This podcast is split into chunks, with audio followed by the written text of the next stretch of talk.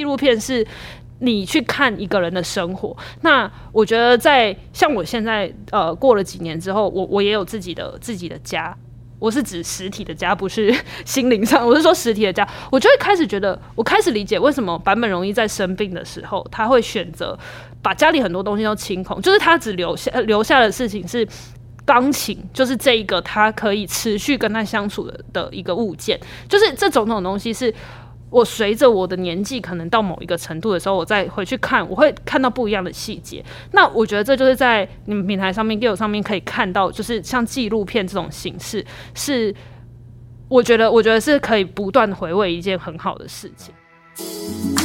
Hello，大家好，我是露露，你现在收听的是 GILO Podcast，GILO 来自记录的发音，打造专属于影迷与影像知识的文化社群。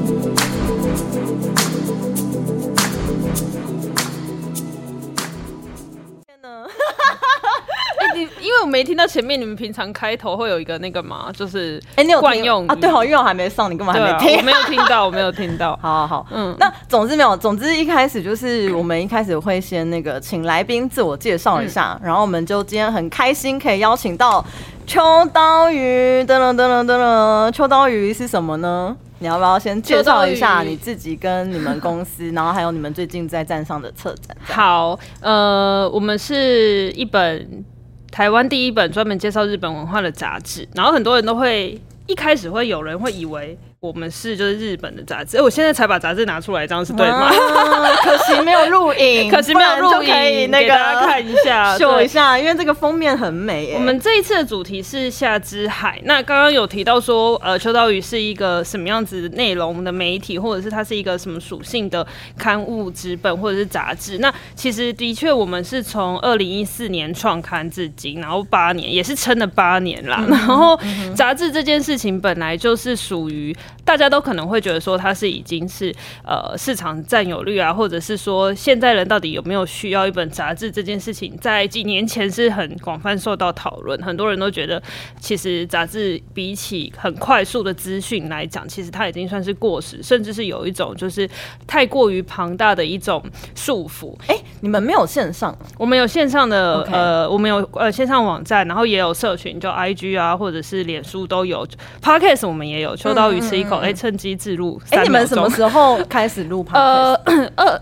二零二零年，差不多在这一两年，就是其实就是在疫情还蛮蛮早的，对对对。你看，我们是今年才开始，然后你们两年前就开始了。对，那我们因为其实是因为疫情的关系，没有办法去日本，所以就一直在想用新的形式来跟我们的读者受众见面，然后又再加上我们自己很抗拒抖音，就是我们在想说，呃，应该是说，与其说现在什么媒，呃，当然，呃，以所谓的现社群媒体或者是在做所谓的。媒体这件事情就会想要全方面都去接触，但我们自己比较倾向是，我们了解我们的受众之后，会找到最适合跟受众讲话的方式。所以，首先我们的方式就是用纸本。那刚刚前面有提到说，就是在做纸本的时候，很多人都会觉得说，哎，这个谁会需要呃看杂志、翻阅杂志实体？现在还谁需需要实体杂志这件事情？但我们很幸运的点是在二零一四年创刊的时候，当时的氛围是呃，其实。我们的起起家起步就已经不是那种大家典型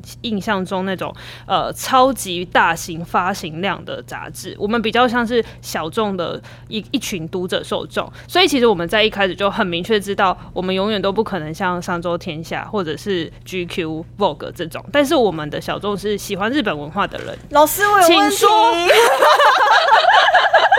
很厉害。就是二零一四年那个时候的背景氛围，对不对？对，因为呃，因为我觉得这几年呢，因为像包含我们公司也是，就是有很明确的，就是小众的市场，嗯，然后大家都很垂直领域嘛，很 niche。对，那可是我我不太确定二零一四年那个时候。像你们这样的小众的品牌杂志媒体有多少？很多吗？因为如我帮大家稍微回忆一下，科普一下，科普一下，就是大家，我觉得现在自从社群就是脸书。崛起之后，当然现在大家都讨论的是 I G 或者是在往下讨论的。但是在脸书崛起的时候，大家都会觉得那个速度之快，会让你会觉得每一年的时间其实是有点模糊的，就是好像哎，不是就是最近这几年的事情嘛？可是其实早在一四年的时候，当时一三一一四年的时候，大家就最知道有一件很重要的运动就是太阳花。哦然后那个时候的社会背景跟氛围，就是其实大家都想要做一些自己想做的事情，所以同时间其实有非常多除了纸本之外，有一些线上的媒体，比如说像这几年，嗯，大家可能会比较有在关注线上平台报道型的话，就像故事这个网站，就是专门在讲历史，或者是像呃，就是故事二零一四就有一四一呃二零一四哦对，差不多也是同一时间，就哦可可以看得出来，当时的媒体属性是大家想要做一个很具有能够自己说自己想说的话。OK，OK。那呃，对我们来讲，我们当时有一点点在这个社会氛围之下，那时候我们也大概二四二五岁，所以就觉得说，哎、好像与其我们也有去投那种什么呃杂志的履历，然后都一直被刷下来。我说我啦，不代表全 全体同事，就是我说我个人不才，就是？都没有投了谁我？不会告诉大家 我写小纸条，就是一些大型的、大型的出版社，哦就是你投编辑呀？对对对，呃，投哦投投算是投记者，就是杂志社里面的记者。我觉得呃，当时的氛围是我还是会觉得说，好像当时的杂志都只有这些大公司的出路，但呃，没有没有获得到最后的 offer，然后又再加上那个社会氛围，以及当时一三一四年有一本杂志大家也很熟悉，就是《小日子》，总在那个时候推出了哦。哎、一二一三一三年那你很多竞争对手。我们我们超级小小咖啦，就是我觉得那个时候是我们不觉得自己可要成为小日子，反而会觉得说，哦，原来这是一种新的形式，可以成为一个独立的出版。这个独立出版现在讲起来，现在听起来的独立出版比较像 Zine 啊，或者是更小众，可是当时的独立出版是，呃，之于就是所谓大出版社之外。的的形式对那其实像小日子这样的形式出来之后，我们就觉得，哎、好像它是一个我们可以自己做的事情。懂所以呃，一三一三年小日子出来之后，我们一四年就觉得那跟一群伙伴自己做，然后就做了秋刀鱼。那我们有有也是有成立一个公司黑潮文化的背景，就是为了我们想要做杂志。当时我们觉得还蛮天真，就是也没想那么多，觉得说啊什么什么商业模式啊、营运成本这些都没有思考。没错，哪来的钱印杂志啊？就是还要请员工。对，然后我我们那时候就是领根本没领什么薪水啊，这个小朋友不要学哦，就是 一开始就是最好就是要先想好一些真正呃好的获利模式跟营运模式，但我觉得在对年轻来讲的时候，其实是不容易的那时候几岁啊？二二四二五二十五岁所以差不多二四加八就是你现在差不多。哦哦，大家数学可能不要这么好啊。对，然后当时就是我们都没有，可是你二十四岁创业，我觉得很屌哎、我就是很多人可能是二十八岁，对对对对对对三十岁，对然后就哎、大学毕业，然后待过一两家公司，然后知道说哎、这个社会在干嘛，公司规模制度，然后就想说哎、好，老子存了一笔钱，然后我要出来来开公司自己做做，我不想要再听老板的话了，做我自己想做的事情。对。可是你那时候才二十四岁，就是你之前正好在面试，啊，其实呢，我的我的资历是这样子的，因为就是我就是像刚刚讲到，我还是有在一些工作就是跟编辑有关的，但是都不是、哦都不还是有编辑的经验对对对，但是不是大公司。然后真正呃，其实我学呃我之前的编辑经验是在学校的报社，就是也不是真正的就是不会不会，我正觉得学校都很强。哎、我觉得学校有一种土法炼钢，哦。就是你很多东西都要自己想想办法，在那个河 就是摸着石头到对面的感觉，哦对啊。然后就我刚刚提到，就是比如说去投履历都没有上的时候，我觉得可能就怎样，就是不是都会有一句话什么什么天降。之什么先天降大任于就是什么，就是反正先苦其心志什么什么的，就是要先让你期体肤，对对对，所以我那时候就苦其心志，二期体肤还没有变瘦，就是怎么投履历都没有上，或者是我我真的很向往那个大型的出版社或大型的呃就是杂志社都没有上的时候。我觉得还好，是因为这样，所以我们才毅然决然自己成立，就是自己做杂志。因为如果我我我自己是有想过，就是你知道最近很流行平行平行宇宙嘛，如果嗯当时我真的进了一家出版社，我很有可能就在里面消磨殆尽我的热情。二十八、二十九岁是，可是你自己做难道没有消磨吗？可是我觉得 你自己做八年了，我觉得出发点完全不一样。OK OK，因为我必须得说，邱道宇我们非非常幸运的点是，虽然我们是呃刚刚提到钱怎么来，其实我们是募资起家的。当时一八年呃呃一一三一四年的时候，还没有人用募资的方式做杂志，现在超那时候。是上泽泽呃，不是，但我就是募资平台，他牌他牌叉叉募资平台，别台别对 OK，OK，OK 对，然后群呃众募资，群众筹到一笔钱，对，然后我觉得那个对我们来讲是一个信心，以及就是像我的家人就是给了我很多支持，但是我妈就是属于那种哦，我支持你，但钱你要自己想办法。我是精神上百分之百主支持这样子，所以我觉得这也是好事，就是呃，所有的钱我们都要自己想办法，我们甚至去做清创贷款，然后我们想办法就是很很很很，那你背了几百万的债吗？但清仓贷款最高可以贷到多少？贷到多少？两百。两百、三百、三百、哇八百，可八十哦。这个会收音吗？好赞，好喜欢。那个剪接师可能要把我们两个人这段不要剪掉，对对，不要剪掉，了对对。但如果声音太吵，大家就是啊，我知道我们开始要下警警语就是不不能戴耳机听这一集，然后也不能再破掉。也不能按扩音，那到底要怎么听？对，八十八十，哦，哦对对对。最多乘八十。对啊所以其实老实说，我们大概真的在前三期前早就烧光光了。哦，对啊，但我觉得，我觉得，嗯，如果一开始有几个人呢？一开始的话，三到四个人，嗯哼对对，我跟我的伙伴就是也是到到现在这样，当然中间就是人也是会来来去去的，但是呃，现在真的啦，说实话，真的再回头看，呃，我们的就是。营运模式是超级超级母汤的，就是超级不对的。就是怎么讲呢？我们比如说清创贷款跟那个募资的这些钱，其实真的在第一二期就烧完了。然后我们其实少估算了一个点，就是就算我们杂志全部卖光，但是呃，杂志的所谓收款其实要到半年之后，就是呃书店啊或者这些回收，其实是要在半年后。所以这周转金哦，怎么突然变很商业？但是就就这一集不是聊电影，聊那个创创业面，就是整个就是无法回收啊！就是等到要回收的时候，其实每一家书店又一笔一笔进来，其实那个那个那个根本不无法支付你的所有的开销。那那你薪水那些就是每个月还是要照付，可是你自己的实际拿到的收应收账款要半年后，，对对对，所以你就会应你就会先支出很多，对，没错。而且其实一开始在创刊的前三期，其实我的角色还不是编辑，我是比较担任就是业务。也是有点算是业务，就是呃行销跟就是整体的营运的啊业务的这一块，然后所以我们就要想办法去谈一些广告啊、嗯。或者什么，但是我我我们会比较倾向是有有方式有有广告，即便那个金额不高，但是我们都想要累积，然后慢慢做一些有趣的事情，然后开始一步一步，然后真的是到呃。大概到第四、第五期之后，我觉得慢慢有运运作上轨道，可是哦都还没有。我我要呃先跟大家讲，就是到现在有打平，对，就是到现在算是有呃有维持可以平衡，但是这个平衡跟实际到你要赚钱是两回事。就是对我们来讲，现在秋刀鱼比较像是我们的一个品牌，跟对外去讲述我们想要做事情的一个算是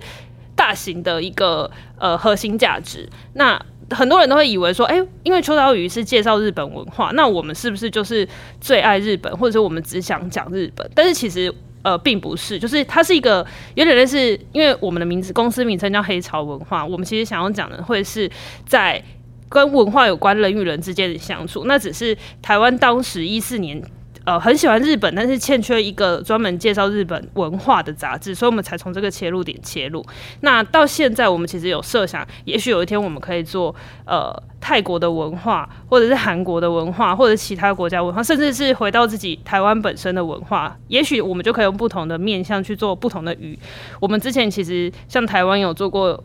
只出过一期，叫做蓝鲸，就是我们把台湾想象成是一只鲸鱼。那呃，它就是介绍台湾在地的文化。但是，一四年先呃做了这个尝试之后，当时开始台湾做了很多地方志，就是像比如说贡丸汤啊，或者是贡丸汤也是你们做的，不是啦，同当时、哦同一哦有其他人对对对对对哦介绍台湾文化的杂志，对对对对这些。前后大概就是在不是还有个熏风吗？对对对，熏熏风也算是介绍日本文化这样子，哦就是刚好在一四年，我不不是说我春风也是一四年，一五年差不多在玩厉害哦，你居然都记得。但是其实这个 这个点是，我觉得并不是说秋刀鱼开始做之后才有这一些事情发生，只是刚好我们一四年先做了这件事情，然后大家就像我们看到小日子一样。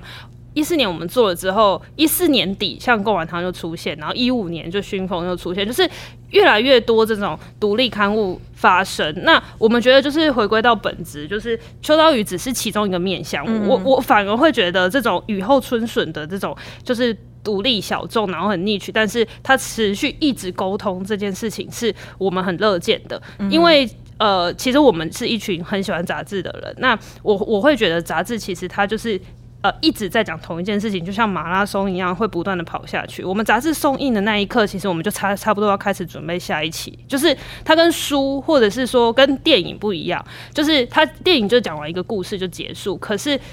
影集它就是会一直讲某一件事情，第一季、第二季、第三季有点类似这样，所以杂志跟书就是书，我也是讲完一个论述，这件事情就封印在这本书里面。可是杂志却是要呃，不管你的频率是月刊、季刊还是年刊，它是要一直持续讲下去的。所以，那你没有就是想过有一天有结束的一天吗？我觉得是热情消失的那一天。我觉得呃，我我必须得说呃，我。不会觉得这天不到来，就是他可能终究有一天会到来，但是他用什么形式到来？就是很多人就会说是销售不好，所以才结束嘛？还是说你觉得资本已经不再吸引人们的热情，所以结束嘛？我觉得都不是这些原因。如果我今天我们真的要结束，可能会是我们认为这个内容我们可以告一个段落，我们可以把这件事情完整的论述完了，但很期待大家可以用其他的面向再去。继续论述这件事情。那因为我们也有看到，像是我们最常看，其实还是日本杂志比较多。那其实我们看到很多日本杂志在很多呃营运上面，如果真的面临到休刊，可是很长，你会发现几年之后，它又用新的姿态出现。所以我觉得杂志这件事情，呃，当然它会受限到很多制作成本，但本质上就像我刚刚讲，它就是要传递同一个理念。那懂。对我来讲，比如说日本文化这件事情，我我们并不是 我们并不是什么皇民啊，还是说什么日本好棒棒，比较像是去探究文化的差异这件事情激发的一些有趣的火花，所以这东西就会永远会有很多新的元素，那它就会一直持续可以讲一个故事。那我会觉得就是今天讲的是日本这个面相，那比如说像小日子，他讲的可能是生活面相，那我我我自己会觉得，我期待的事情是现在的读者，不管你是。用呃什么载具，或者是你是看线上的资讯，或者是实体纸本，我觉得去吸收资讯的方式可以去打破你的同温层，或者是打破你自己原本喜欢的东西，去跨越到另外一个小众领域，然后在那个小众领域持续的去挖掘东西。我觉得这个是杂志比最迷人的地方。你刚刚前面有提到说，因为疫情期间无法去日本，所以转入 Podcast。那所以疫情开始之前，你们的杂志内容是你们两个去日本？对对对，我们我们几乎呃所有只要是日本内容，我们都是都是去现地采访，因为我们觉得这件对我们来讲怎么样，很想去吧？可是有点扯，因为这个工作好梦幻哦。哦，大家都觉得很梦幻，因为一定是你们两个自己很喜欢日本文化吧？对对。我猜是是是，通常是。你你会想要去做你喜欢的东西嘛，然后把你喜欢的东西分享出去。对对对，所以你们两个自己很喜欢，然后每年会去采访几次？呃，我们其实真的是看主题，然后呃，我举几个例子，就是呃，我们每一次去啊，其实真的都还是要勒紧裤子，然后就是要算好，比如说呃，我们都。在没有任何的赞助跟没有任何的，就是广告费用的情况之下，因为这几年真的好很多，是疫情前啊。这疫情前的几年，呃，其实日本很推观光，所以我们受到很多地方观光的邀请去。那那种就是你知道吃香喝辣的，就是比如说机票也赞助啊，住宿也赞助，真的假的？对，可是那个是那个算是客户案件，就是观光旅游相关的。等于说他们想要你们在杂志上面报道日本的一些文化。对对对，但来找我们的。都会是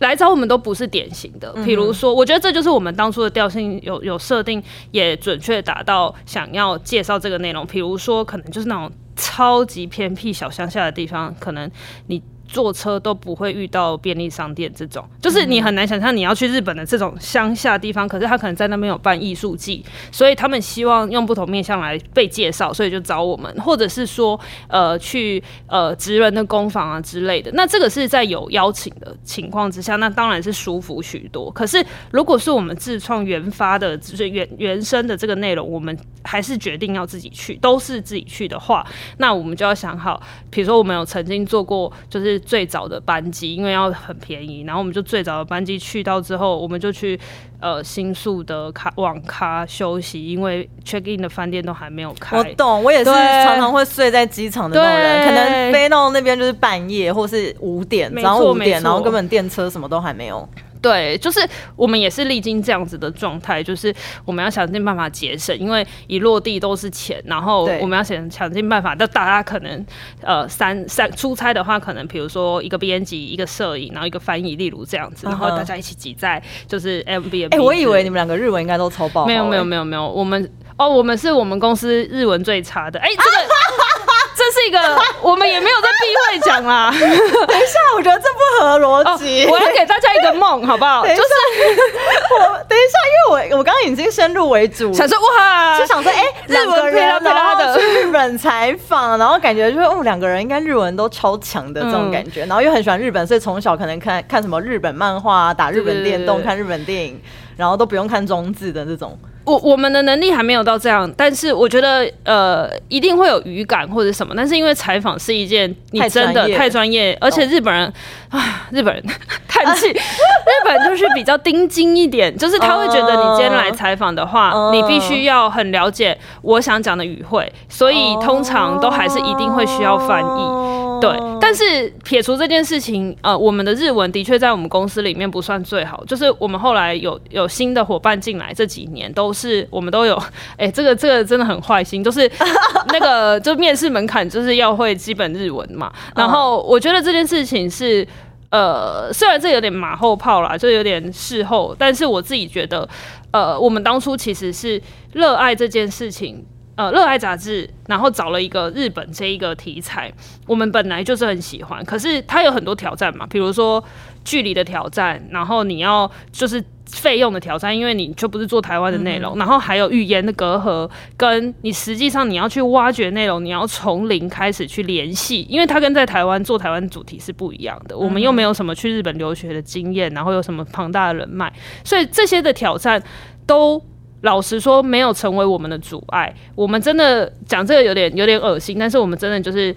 关关难过关关过，就是过关斩将。比如说像我们第三、第四期的时候，前前几期一二三期都还在一个蜜月期，就是都还在用我们可用的方式去做完。到第四期开始，就是就是你能用的人跟你能用的东西都用完了，就是你手边可以仿的人或手边可以运用的资源都差不多用完了。所以到第四期开始，我们做了一个主题叫做银座线咖喱，然后我们要去介绍十家咖喱店，在银座日本银座线上这条这条沿线上就有涉谷啊、南青山什么。那我们要怎么找呢？我们就真的打开网络去找这些有趣的店家，有些是历史的百年老店，或者是说呃很有特色的，或者它的料理很这些大家都找得到。但是我们要怎么联络？我们就一个一个打电话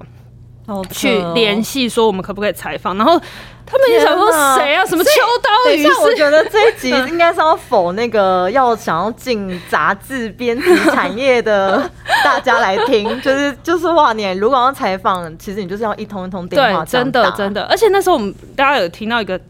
有个 bug 就是我们日文并不好，那我们要怎么打电话？所以呢，我当时就是因为前三期的时候，我们有采访过一个居酒屋的老板，他是台呃日本人，在台湾开居酒屋的店，所以因为采访就认识他。然后我为了要不择手段达到目的，去联系下一期的日本人受访者，我就厚着脸皮拜托这个我们曾经采访过的居酒屋老板帮你们打可不可以帮我们打电话？我们就是竭尽所能，就是我觉得当然不是说这个方法是。绝对对的，但是我想表达的意思是，当你今天为了要达到一个目的，我懂。你会把你身身边所有方法，因为我也要分享一个语言的隔阂，就是我去法国，然后去看一个秀，然后结果我发现那个秀，反正就是我我就是有点贪小便宜，我现在网络上买的那个秀的票比较便宜，然后就以为成功，而且是选定就是几月几号几点，然后我去柜台给他看我在网络上买的那个票，然后他就说没有，我这边就是查不到你的名字啊，然后我想说。天哪，我该不会是被诈骗集团的网站？就当时有柬埔寨吗？我那时候就想说什么我进不去这个秀，然后我想说我就是是被骗什么的，然后我就你知道我超不要脸的欸、我就是跟你有点像，我就是反正我就很难过，然后我就去附近中中国人开的餐厅，嗯。然后但是他就跟他聊天，聊完之后发现他其实就是在法国很久，嗯嗯然后他法文很好，然后然后因为那个柜台的英文不太好，然后所以我就拜托他。帮我去跟那个对，去跟那个人嗯。用法语对话。对，对啊，我觉得就是因为你超级喜欢看这个秀，对对对对对对。所以你就哇，就是我老娘一定要就是解决这件事我人来到都来到法国了，然后我如果这次不看，我什么时候才可以对啊，而且你已经你已经花钱买票了，对。所以我觉得，嗯。我觉得我这边有个重点，划重点，就是当你想要做一件事情的时候，嗯。你会有一百个动力去想办法达到对解决问题，然后达到你的目的。没错。可是当你不想要去做这件事情的时候，我觉得你就会有一百个借口。对就是因为我觉得这件事情在工作，所以我觉得你很适合创业，因为因为在工作上，像我觉得拍片、找场景、找演员，然后或者像你看你们采访，你们要找受访者，要找题目，然后我我都觉得这是一定。你懂吗？如果没有那种很热情或者是很积极，然后很想要去解决问题的人，就是说，哦，不行哎、都联络不到，哦，没有，这太困难了，哦，时间不够，哦，成本太高，你永远有一大堆借口。你真的想去做的话，就像你刚刚说的，就是好啊、我们就是搭廉价航空啊，我们就是怎样怎样，就是怎么样都要想办法、啊，没错，就是这样。真的，真的，真的，我觉得，我觉得，呃，你刚刚讲到说，比如说像拍片，我觉得其实杂志真的跟拍一部电影很像，嗯就是有没有觉得很会绕回来？没有。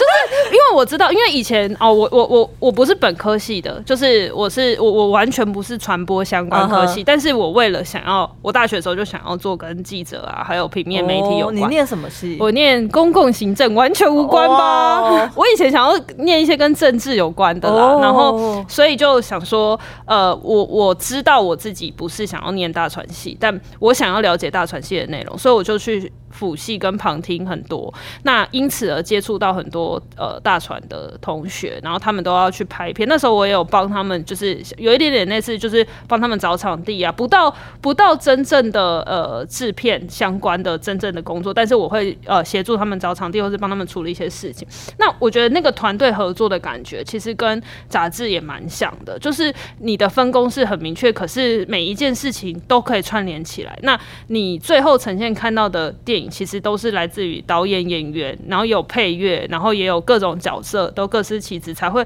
最后炒炒成一盘菜的时候，其实是一个一一一碗很好吃的料理的时候，其实是每一个角色都要发挥到极致。那我觉得杂志也是这种感觉。那跟电影不一样的地，呃，跟电影其实也是一样的地方是，虽然电影是看的。但是杂志的实体跟线上，我觉得不一样的点是，你的阅读的这个拥有它的感觉，会跟你去电影院看一个电影，或者是你完整的看完一个电影的拥有它的感觉是一样的。只是说杂志的这个拥有，你是可以放在你的书架上，你是可以触摸得到它，你可以翻阅着它。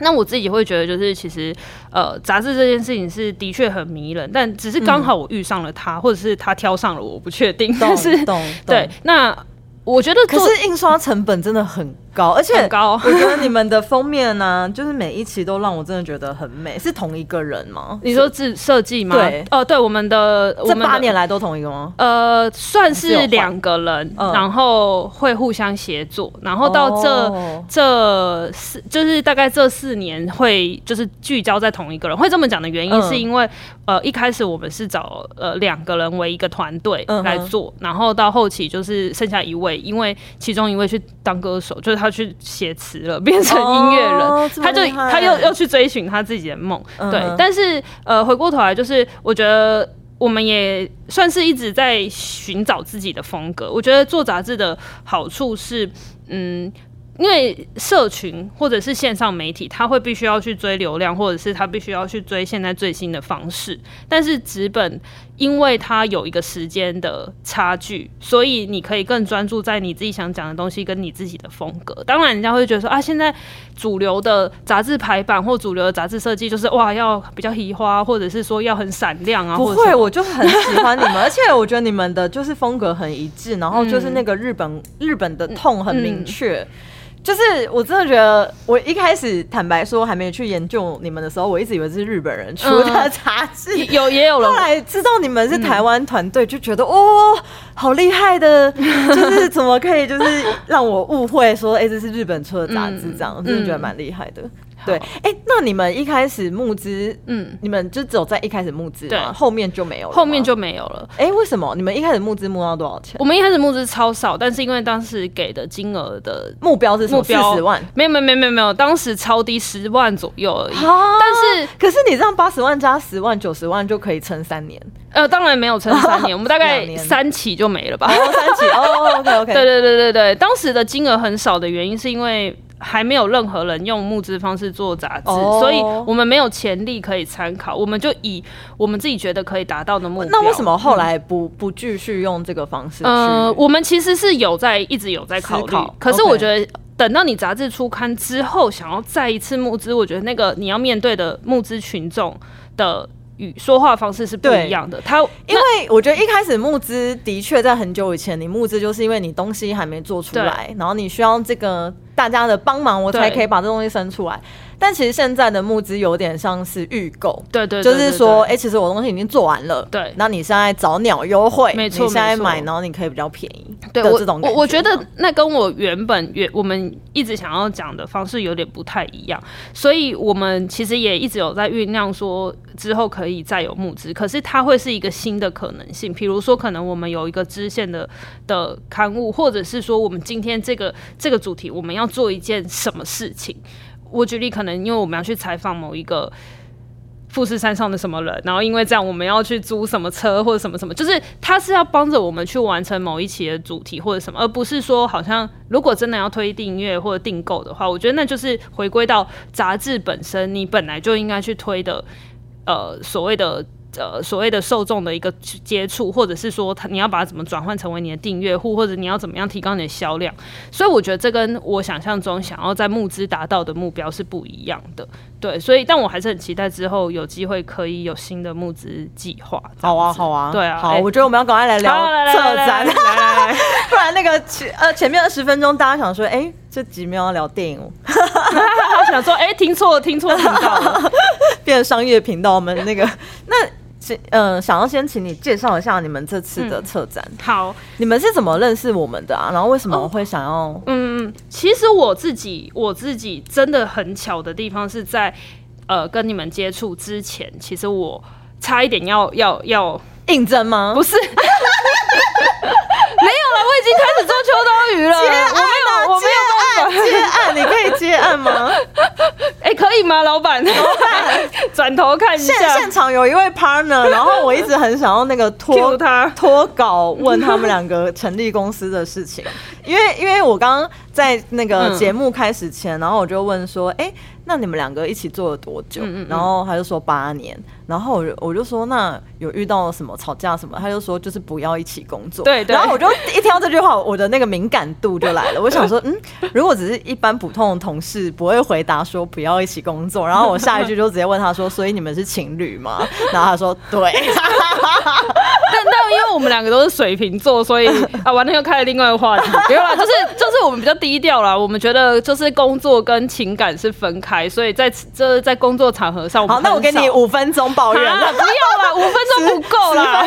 你觉得为什么情侣不能一起工作？哦，就是最基本的就是，你除非你可以分开你的情绪，不然你会变成生活上你在讲的事情，又跟你工作上的事情其实是搅和在一起的。那其实还蛮不健康的。我们其实也有经历过，完全就是，那这样为什么还不会分手？你知道，你知道分手不是？你知道为什么吗？就跟就跟很难离婚一样。对，你们的小孩就是秋刀鱼，没错。然后所以因为这个小孩而无法了婚，对，就是分不了手。要签字的时候想说，看那个那这个杂志怎么办？负责人，然后我们股东要怎么分？然后钱要怎么分？啊，名字要怎么算？算了，还是不要分手好了。那你们有住在一起吗？有，那这样怎怎么办？就是去回到家也看到同一个人，去公司对啊，你腻了吗？我自己，我还问对方，笑死！不是这样，好可怕哦！我觉得这个很强哎，我觉得可能已经度过了那个最需要磨合的阶段，之后其实嗯彼此都可以在一个就是对的位置，就是暂停。那我推荐你去看一部电影。好，是终于来到重点没有，其实搞不好宁宁看过了，就是那个编舟，哦，我就编字典的那个。对对对对然后它原本是小说嘛，然后翻拍成电影。然后我看那个电影的时候，我一直觉得好感动哦，因为就是。单身很久的时候，然后你看到那种电影，因为我那时候单身看，嗯然后就就是觉得说啊，这这到底是什么感觉啊？就是每天跟一个人住在一起，共共同相处对，然后起床，然后出门，说哦，我去上班喽，然后回家，然后吃饭，然后继续忙工作。但是又觉得，我不知道可能是电影，所以会有一种觉得很羡慕那种很平淡，然后但是很稳定，然后有一个人支持你，但是两个人都很努力的在做自己嗯，努力喜欢做的事情。对，然后你就会有一种觉得说，哦，就是有一个。好好老套，就是有个后盾，对对对对，然后但你你可以往前冲，你在外面，面你就是把你的热血放在就是哦，我一定要把这本字典字典编出来，嗯。对，然后你就每天都在想那个字典的事情，嗯嗯嗯，对，嗯然后我就所以听到你们两个的故事，我就想到了那部电影，对。因为他也在弄一本书嘛字典，然后你们两个就一起弄了杂志这样，，对，所以你觉得你觉得那个是那种感觉吗，就是其实还是很可以很稳定很安定，嗯嗯嗯，我觉得是哎、就是呃，当然大家也会觉得说，哦，我想要什么轰轰烈烈，但如果你想要一起工作，就绝对不要再奢求轰轰烈烈，在情感这一块，因为你的轰轰烈烈全部都在工作上面已经消消化。但我觉得如果就算没有一起工作，两个人在一起久了也很难轰轰烈烈啊，对对啊，就是我觉得呃，反而是我的。我的另一半是比较希望平淡生活，哦是很多？很多时候其实都可有很很有可能是两个人。我现在在偷偷看他的表情，他现在一脸尴尬他。想说，你干嘛把这些都讲出来啊？我有说你可以讲吗？回可能又要那个，完了，本集节目后导致 回去之后就开始吵架。对啊，那我我觉得是真的是双方的沟通到某一个程度，其实是很会那个默契，不是说我我懂你，因为我觉得我说实话，我不觉得人可以真正完全懂对方，因为你都不一定真的懂你自己了。嗯哼，但是只是尽可能的在能够彼此在磨合的状况之下替对方着想，我觉得这这件事情就唯一可以继续走下去的一个很好的算是润滑吧就是持续这样但我觉得沟通还是很重要哎因为如果自己心里面有一些结然后一直累积然后没有解开的话感觉有一天就会崩对绝对绝对不能 绝对不能太过于累积我们也以前也曾经就是累积很久然后那个爆发就会很可怕就会濒临就是边缘。